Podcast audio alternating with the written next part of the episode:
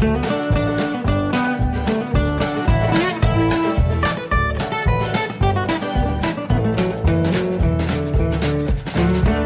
moin und herzlich willkommen zu Jörn Schaas Feinen Podcast Episode 19. Ganz toll, dass ihr wieder dabei seid und vielen Dank für das viele Feedback, das ich zur letzten oder zu den letzten Episoden bekommen habe, ähm, insbesondere zu den mit wütender Stimme vorgetragenen Amazon-Rezensionen. Ähm, Dirk und Steffen äh, finden das äh, zum Beispiel sehr witzig und äh, Steffen fragte auch, ob ich äh, vielleicht beim Barcamp dazu eine Lesung machen könnte in Kiel. Ähm, das muss ich mir noch überlegen. Äh, einerseits habe ich ein, wahrscheinlich ein großes Problem dabei, dann ernst zu bleiben und andererseits ist das eine Woche vor meiner Hochzeit, da muss ich erstmal überlegen, ob ich da äh, überhaupt dann die Zeit dafür finde. Aber das wichtigste Feedback zum Thema kam von Dotti, äh, von meiner Mitpodcasterin beim Nord-Süd-Gefälle, die ähm, in ziemlich wütendem Tonfall und mit ganz vielen äh, Schimpf-Smileys äh, schrieb, äh, dass sie äh, gerade dabei war einzuschlafen, als ich die letzte Amazon-Rezension vorgetragen habe und dann war sie wieder hellwach. Oh, das tut mir leid. Ich habe überhaupt nicht damit gerechnet, dass irgendjemand bei Jörn Schaas feinem Podcast einschlafen könnte. Ähm, und weil es offensichtlich so ist und weil natürlich, also ich selber hasse es, wenn ich einen Podcast höre, äh, zum Einschlafen und dann äh, kommt da irgendwas Lautes und, und ich bin wieder wach. Also von daher kann ich deinen Ärger dort sehr, sehr gut nachvollziehen äh, und ich werde es jetzt einfach so machen, dass ich in Zukunft die Amazon-Rezensionen in Jörn Schaas feinem Podcast immer ganz an den Anfang lege. Ähm, das heißt, jeder, der dazu einschlafen möchte, der kann dann einfach das nächste Kapitel anwählen und dann passt es wieder, dann sind wir uns wieder einig. Gut, dementsprechend geht's auch sofort los mit der heutigen Amazon-Rezension, die ich zumindest in Auszügen mit wütender Stimme vortragen werde. Es geht um eine hochwertige elektrische Fliegenklatsche aus dem Hause Röhrig. So schreibt es Amazon in der Produktbeschreibung. Und der äh, Ted Press DID schreibt dazu Folgendes. Man soll mit dem Schläger bei gedrücktem Knopf das Insekt treffen, welches, meist verbunden mit einem leichten Knall, ein wenig verglüht und dabei zu Tode kommt oder besser kommen soll. Zunächst einmal konnte ich feststellen, dass zwischen meinen zwei gekauften baugleichen Geräten leichte Unterschiede in der Erfolgsrate bestehen. Ich verwendete frische Batterien der Marke Duracell. Denkbar ist, dass es baubedingte Unterschiede zum Beispiel bei den Widerständen gibt, die ein leicht unterschiedliches Leistungsspektrum verursachen. Das ist aber eigentlich nicht das hauptsächliche Problem dieses Produkts. Schlimmer ist, dass keines von meinen Geräten tatsächlich auf Anhieb für die Insekten tödlich ist. Man trifft die Fliege, die geht zu Boden, um dann nach zwei bis drei Minuten wieder den Flugbetrieb aufzunehmen, ähnlich als hätte ein PC einen Absturz und müsste neu hochgefahren werden. Um das Insekt 100% zu töten, muss man die getroffene Fliege leider auf dem Schläger liegen lassen und noch eine Weile ordentlich durchgrillen. Dieser Vorgang wird durch das Zucken des Insekts begleitet und erst wenn ein moderater Verschmorungsgeruch eintritt, kann man sicher sein, dass das Objekt den Insektenhimmel wirklich aufgesucht hat. Sofern der Begriff humaner Tod zulässig ist, den haben die Insekten mit dem Schläger garantiert nicht. Fruchtfliegen, die sind schwerer zu treffen, da kleiner, sind bei erfolgtem Treffer nach gut zwei Minuten wieder im Vollbesitz ihrer Kräfte. Dank des Obstes von Penny, wir müssen einen Vertrag mit den Viechern abgeschlossen haben, haben wir davon reichlich zu Hause. Ich konnte also viel Erfahrung sammeln. Auch eine aggressive Wespe ließ sich nach dem Kontakt nicht davon abbringen, mich nach gut einer Minute erneut zu belästigen. Am Ende war nur intensives Grillen erfolgreich. Mücken scheinen weniger Widerstand aufbringen zu können. Bislang hat keine den Erstkontakt mit dem Schläger überlebt. Ein weiterer Nachteil des Schlägers ist der hochstehende Schlägerrand. Insekten, die auf einer Scheibe sitzen, können deshalb nicht direkt berührt werden, sondern müssen erst auf die Schlägerfläche fliegen. Gut, okay, das klang im ruhigen äh, für mich lesen bei der Recherche dazu ein bisschen spektakulärer. Äh, aber naja, gut, es kann ja nicht jedes Mal ein Highlight sein, wie das Ding aus der letzten Woche. Ich finde es nach wie vor, ich finde es ja so großartig, dass es Leute gibt, die sich so eine Mühe machen, sowas wie eine Flie elektrische Fliegenklatsche für 1495 äh, derart ausführlich zu rezensieren und und da auch noch ein zweites Referenzgerät zu kaufen und also das finde ich, das macht mich jedes Mal völlig völlig fertig. Ansonsten war, gibt es relativ wenig äh, zu, zu berichten. Ähm, Heide hat ein neues Restaurant-Highlight. das ist äh, tatsächlich jetzt die, die News der Woche sozusagen. Das hat mich wahnsinnig gefreut. Da war ich am Freitag. Am Freitag haben die aufgemacht äh, und ich habe natürlich äh, sofort am ersten Tag das Ding auch ausprobiert. Das Ding nennt sich Marktpirat, ist direkt am Heider Marktplatz in der Fußgängerzone. Ähm, und das ist so eine Mischung aus, also da ist, da, da kommt noch ein Bäcker rein. Ähm, der für Frühstück ab morgens um sieben sorgt und dann ist da Betrieb bis abends, ich glaube, um 23 Uhr, freitags und Sonntag, also freitags und sonnabends sogar bis eins. Ähm, man kann da frühstücken, Mittagessen, brunchen, selbstverständlich. Äh, es gibt Abendbrot und dann gibt's auch noch irgendwie Cocktails und Getränke und Gelöt. Also ähm, schon vom, von der Infrastruktur her sehr, sehr geil. Ich war jetzt, wie gesagt, am Eröffnungstag in der äh, Mittagspause da. Gut, das war jetzt nicht hundertprozentig, weil, naja, ne, man hat dann natürlich, äh, also in der Mittagspause, ich habe zwar keine Vorgabe, wie lang meine Pause sein darf oder wann ich wieder am Schreibtisch sein muss. Ähm, das ist meine Sache. Wenn ich meine, ich muss drei Stunden Mittagspause machen, so be it. Ähm, aber ich habe eigentlich immer so maximal 45 Minuten. Ähm, das ist so meine meine Richtschnur, ab der ich so ein bisschen nervös werde und denke jetzt äh, muss ich doch mal wieder zurück. Und das hat nun da nicht geklappt. Gut, aber wie gesagt, das war auch der erste Tag. Ähm, das muss ich alles noch einlaufen und ähm, es war auch wahnsinnig viel los. Die sind da ziemlich überrannt worden und und äh, da von daher, also ich habe irgendwie 25 Minuten gewartet, bis ich überhaupt bestellen konnte ähm, und dann dauerte der Bestellvorgang ein bisschen länger, weil die das Mädel, was mich da bedient hat, auch noch nicht so ganz firm war, was die Speisekarte angeht. Und ähm, dann dauerte es noch, weiß ich nicht, also gut, das äh, Essen, äh, wenn es frisch zubereitet wird, auch mal irgendwie 20 Minuten braucht, da habe ich überhaupt kein, kein Problem mit. Aber es war dann halt äh, allein, also mal die, die übliche Zeit, die ich normalerweise von Büro verlassen bis Essen und wieder im Büro ankommen brauche, ähm, die hat es halt gedauert, bis mein Essen überhaupt erstmal da war. Ähm, ja, wie gesagt, ich möchte mich da auch von, von ersten Tag nicht beschweren. Ich werde denen noch diverse andere Chancen geben, vor allem weil es da auch tatsächlich sehr lecker ist. Ich hatte einen äh, Barbequeen Burger, ähm, der besteht aus, aus Biofleisch ähm, von Weiderindern aus der Region und also hier gibt's irgendwo jemanden, der irische äh, Galloway-Rinder hält und äh, der da holen sie offensichtlich ihr Fleisch. Ähm, auch aus der aus der Region äh, ein großer Teil des Gemüses, äh, was ich ja auch grundsätzlich sehr schätze, ähm, und dann auch noch custom-made Brötchen. Also äh, klar, wenn Sie sich da einen Bäcker mit reinholen, dann werden Sie da auch Ihre Burgerbrötchen machen lassen. Dazu gab's äh, dicke Fritten, nennt sich das. Weiß ich nicht, ich glaube nicht, dass die selbst gemacht sind. Ähm, und eine Fritz Cola, äh, weil halt Hipster auf der Karte steht. Ähm, und das war rundherum sehr, sehr geil. Ähm, der Burger ist seine acht Euro durchaus wert. Was ich ein bisschen schade finde, ist, dass es nicht von Haus aus zum Essen auch gleich eine Beilage gibt. Ähm, das wäre, ja Gott, oder an, vielleicht ist man das auch einfach gewöhnt, dass man äh, bei einem Hauptgang für acht Euro erwartet, dass es dann halt auch wirklich der Hauptgang ist. Ähm, in diesem Fall finde ich das andererseits auch ganz clever. Die haben dann halt so ein, so ein Special-Angebot. Mittags kriegt man zum äh, Hauptgang sozusagen noch eine Beilage, ein Getränk kombiniert für 4,50 Euro.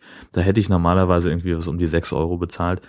Ähm, wie gesagt, also grundsätzlich für einen Mittagstisch ein bisschen drüber, aber es lohnt sich auf jeden Fall und ich werde da, ich werde da jetzt glaube ich regelmäßig essen. Eben gerade weil es auch mit diesem, die, diese Biofleischnummer, das finde ich persönlich sehr, sehr gut. Ähm, das kriegt man halt sonst nicht. Also man kriegt ja selbst, also selbst im Supermarkt an der Fleischtheke kriege ich kein Biofleisch, weil es halt zu wenig nachgefragt wird, weil die Leute eben unbedingt ihr äh, Putenschnitzel für 95 Cent kaufen wollen ähm, und und ich einfach da keine Gedanken drum mache. Und deswegen, das, das möchte ich einfach unterstützen. Zumal, und das nervt mich da so ein bisschen dran, ich habe seit seit Wochen, äh, denke ich mir, wenn hier mal alles den Bach runtergeht, ne, und, und ich mein Leben komplett umkrempeln will, dann würde ich in Heide einen Burgerladen aufmachen und der will genau dieses Konzept fahren, nämlich regionale Produkte, hochwertige Produkte, äh, selbstgemachte Burgerbrötchen und äh, vor allem lange Öffnungszeiten. Ähm, ich habe tatsächlich sogar schon ein Restaurant, also eine Räumlichkeit im Auge, denn schräg gegenüber vom Heider Kino steht seit mindestens zwei Jahren ein Restaurant leer, ähm, sogar mit so einer Front-Cooking-Küche äh, und da würde ich reingehen und würde die Öffnungszeiten an das Kino natürlich anpassen, denn das ist das, was man in Heide nicht bekommt, wenn man nachts noch aus der Spätvorstellung kommt. Was A, was zu essen, B, Burger. Ähm, das spielt ungefähr in der gleichen Kategorie, aber ähm, also gut, man könnte dann, ich glaube, man könnte gerade am Wochenende noch rausfahren ins Gewerbegebiet zu Burger King oder McDonald's, aber das sind ja keine Burger im, im engeren Sinn, das ist ja Dreck. Äh, also Burger im Sinne von hochwertig und geil. Und das kriegt man jetzt eben beim Marktpirat und äh, nicht in meinem Laden, der vermutlich besser Burger geheißen hätte. Einerseits, weil die Burger eben besser sind und andererseits, weil man dann auch so schön sagen, hey, was wollen wir denn essen? Ja, besser Burger.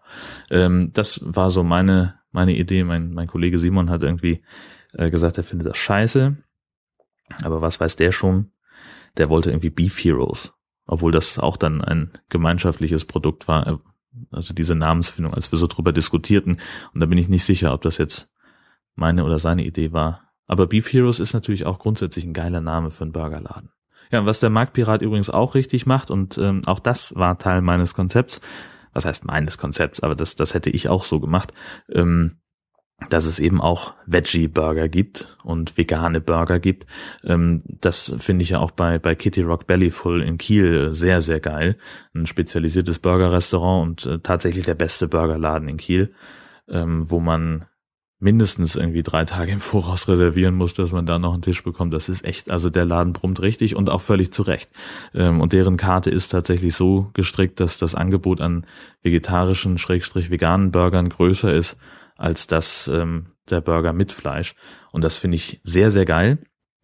Denn ähm, ja, es gibt ja immer mehr von diesen Verrückten, die auch die auf Fleisch verzichten und äh, dem sollte man Rechnung tragen. Das ist gerade, das ist ja gerade hier auf dem Land ist das echt ein Problem. Also ähm, die Herzdame ist ja Vegetarierin und äh, da, also wenn wir dann essen gehen, ich finde natürlich immer irgendwas. Klar, hier gibt's halt Fleisch mit Fleisch im Zweifelsfall und ähm, bei ihr ist es dann oftmals so, also gerade wenn wir dann irgendwie mal so einen Landgasthof ausprobieren oder so, da ist es dann halt der Gemüseauflauf, sprich überbackenes Dosengemüse, vielleicht noch ein Spritzer Hollandaise drüber aus der Tüte und dann fertig ist das vegetarische Gericht. Das ist immer so ein bisschen frustrierend. Mm. Wir waren übrigens gestern auf einer Hochzeit, ähm, wo wir das gleiche Problem hatten. Also was heißt wir? Sie. Ähm, also sie ist da sehr flexibel und das ist auch, ähm, das ist glaube ich auch der Not geschuldet. Aber da gab es tatsächlich, äh, da ist so ein Holsteiner Buffet und alle Hauptgerichte, also es gab dann irgendwie ähm, Krustenbraten, Dorsch in Senfsoße, Putenmedaillons, eine riesen Fischplatte, äh, Met selbstverständlich und äh, noch irgendwas. Und für die Vegetarier, also genau, dann gab es noch als Beilage Bratkartoffeln auch mit Speck. Ähm, und für die Vegetarier gab es halt wirklich nur Kartoffeln und dieses verkochte Gemüse ähm, mit einem Spritzer Hollandaise drüber. Äh, das war naja, gut, aber andererseits, wenn man ähm, so eine Hochzeit plant und kein, kein, äh, keine Vegetarier im engeren Umfeld hat, dann denkt man vielleicht auch gar nicht so unbedingt dran, dass man da sich äh, vorher was überlegen könnte. Was keine Kritik sein soll, Gottes Willen. Gut, äh, wie kam ich denn da jetzt drauf? Ist auch überhaupt nicht weiter wichtig. Aber Stichwort Kochen übrigens. Ein kleiner Tipp, einfach aus der aus der Rubrik äh, Kochen mit Jörn. Ähm, ich habe neulich, sollte es bei uns äh, Kartoffelpü mit Spinat geben. Und das ist auch, also es ist ja letztlich eine Fingerübung. Ich meine, Kartoffelbrei, das kriegt man ja hin, das ist relativ entspannt. Ähm, nur jetzt hatte ich einen Topf aufgestellt. Ah, der Hund ist wach. Guten Morgen, Molly. Ähm, jetzt hatte ich einen Topf aufgestellt, der für diese TK-Spinatpackung so eine winzig kleid zu klein war. Und nennen wir es Fluch oder Segen, ich bin nicht ganz sicher. Ich hatte zuvor im Teleshop-Kanal ähm, so eine Messerwerbung gesehen. Ich hatte, ich habe natürlich nichts bestellt, aber da schnitt jemand mit einem Küchenmesser einen tiefgefrorenen Spinat. Und habe ich gedacht, Moment mal, wenn der Spinat hier nicht ganz reinpasst, dann schneide ich den eben klein und tu den in zwei Hälften in den Topf. Zum Kochen. Hab den also wieder rausgenommen und hab den, den großen Fehler gemacht. Und jetzt, das ist eben genau das Kochen mit Jörn, ganz wichtig. Ich habe diesen TK-Spinat auf genau das Küchenbrett gelegt, auf dem ich vorher die Kartoffeln geschnitten hatte, dass sie ungefähr die gleiche Größe haben und gleichzeitig gar sind. Ähm, und dementsprechend war dieses Brett noch feucht. Und was passiert natürlich, also, also hätte ich auch drauf kommen können, äh, der Spinat ist an diesem Küchenbrettchen festgefroren. Und zwar so festgefroren, dass wir, also ich habe ihn mit normaler, ich pack den Spinat und das Brettchen an und ziehe an beiden Enden, äh, das funktionierte nicht mehr. Ähm, ich habe dann versucht, mit dem Messer irgendwie da drunter zu kommen, hat auch nicht geklappt. Dann habe ich sogar, ich habe noch so, so ein, äh, diese, diese, so, so ein Hammer, so ein Fleischklopfer, ähm, so, so ein, ja, ist ja im Prinzip ein Hammer, äh, hab damit auf den Spinat eingeprügelt, also ne, Brettchen so hochkant und dann auf die Kante drauf. Ähm, war ganz froh, dass ich da nicht noch einen Finger erwischt habe mit dieser ganzen Geschichte, ähm, denn so ein Fleischklopfer hat ja solche Zacken, ne? das ist ja auch eher unangenehm. Hat aber, also äh, bei der Spinatablösaktion hat es auch nichts gebracht. Und dann fing ich langsam an zu verzweifeln, weil ich gedacht habe, ich kann doch jetzt, ich muss doch hier, mein Kochen geht gerade schief, ist doch kacke. Ähm, und dementsprechend ähm, habe ich dann in meiner Verzweiflung das Brettchen mit dem Spinat in die Mikrowelle getan für ein paar Sekunden. Aber auch das half nicht. Und ich weiß gar nicht, also irgendwie, ich bin dann in den Keller gegangen, um kurz zu weinen. Und als ich, ich weiß nicht mehr, wie, wie das jetzt, also ich krieg's nicht mehr zusammen, äh, weil wir uns aber auch so Schrott gelacht haben über diese Aktion. Und irgendwie hat's die Herzdame dann geschafft, das Ding abzulösen. Keine Ahnung, äh, wie sie es dann schlussendlich gemacht hat. Vielleicht hat die Mikrowelle da doch ihr, ihr Schärflein zu beigetragen. Und dann, also was nicht funktioniert, ist mit einem Küchenmesser einen Spinatblock TK durchzuschneiden. Das kann man vergessen. Das ist gelogen in der Werbung. Äh, und man sollte auch tunlichst einen tiefgefrorenen Spinat nicht mit zumindest nicht mit der glatten Seite unten. Ne? Es kommt ja immer so komisch. Also eine Seite ist ja glatt im Karton und eine Seite ist ein bisschen, ähm, ja, wie sie das halt so aufgefüllt haben, so, so wellig dann. Wahrscheinlich geht's, wenn man es mit dieser Seite aufs, aufs äh, feuchte Küchenbrett legt. Das werde ich demnächst mal ausprobieren. Nicht. Also das sollte man auf jeden Fall vermeiden und äh, wir kaufen in Zukunft einfach nur noch diesen portionierbaren Spinat, denn der passt immer in den Topf. Das, das auf jeden Fall. Gut, ähm, ja, was war noch? Ich habe äh, ich habe mich mit dem mit dem Thema Hochgucken beschäftigt, sowohl hier im Blog ähm, vor etwa einer Woche als auch äh, danach nochmal in meiner SHZ-Kolumne, die am gestrigen Samstag erschienen ist. Ähm, und zwar, also erstmal die Inspiration kommt von, von Maximilian Buddenbohm, der, der sehr, sehr geil schreiben kann ähm, und darüber schreibt, wie er in der S-Bahn sitzt und hochguckt und sich die Leute anschaut und sowas. Und das habe ich nun, ähm, ich hatte im, im Zug auf der Heimfahrt von, von Hessen äh, zurück nach Hause, ähm, hatte ich einen ähnlichen Moment, ähm, wo ich zufällig hochsah und eben genau so ein, ja, die, diese beiden Menschen, die ich da gesehen habe, die hatten zwar nichts miteinander zu tun, aber die haben mich dann doch irgendwie inspiriert, so einen, so einen Blog-Eintrag zu schreiben und einfach mal ganz, ganz äh, äh, kleinteilig zu beschreiben, was, was ich da sehe. Und äh, der kam auch ganz gut an im Blog, die Zugriffszahlen waren sehr, sehr angenehm. Ähm, was ich aber da in keinster Weise gewürdigt habe, war äh, dieser Mann, den ich am, dann am Bahnhof gesehen habe, die dritte Person in dem Zusammenhang. Ähm, ein älterer Herr, relativ korpulent, das spielt aber überhaupt gar nicht, tut gar nichts zur Sache, denn das eigentliche war, was der, dieser Typ anhatte. Das war nämlich so eine Hose, eine kurze Hose aus schwarzem Kunstleder. Kennt ihr diese, diese Mäntel, ähm, für Leute, die Neo oder, oder wenigstens Morpheus aus Matrix waren, die aber nicht genug Geld für echtes Leder haben. Aus dem Material war diese Hose und die ist dann hinten schon so ein bisschen in die Kimme gerutscht und das dann mit Hosenträgern fixiert. Also hochgucken ist ja nicht immer das, was man unbedingt als erstrebenswert vielleicht auch bezeichnen würde. Äh, mich hat das nachhaltig verstört. Ja, ich wollte das hier auch nochmal loswerden, damit ich es dann auf allen möglichen Kanälen, mit denen ich Leute ähm, mit meinen Inhalten bespaße, einmal losgeworden bin. Ähm, ja, was gibt's sonst noch? Nicht allzu viel, wenn ich auf meine Themenliste gucke. Ähm, es gab wieder, ach so, ich war, oh, richtig, für die Arbeit war ich neulich in Itzehoe am Fraunhofer Institut für Siliziumtechnologie. Und ähm, Warum war ich da? Die haben ein neues Reinraumlabor, beziehungsweise einen neuen Reinraum. Ich habe gelernt, dass man, ähm, dass es einen Unterschied gibt zwischen Reinraum und Labor, weil nämlich ähm, im Labor zwar auch möglicherweise unter einer staubfreien oder staubarmen Atmosphäre gearbeitet wird, aber Labore sind da noch ein bisschen offenherziger, was die Bestimmungen angeht.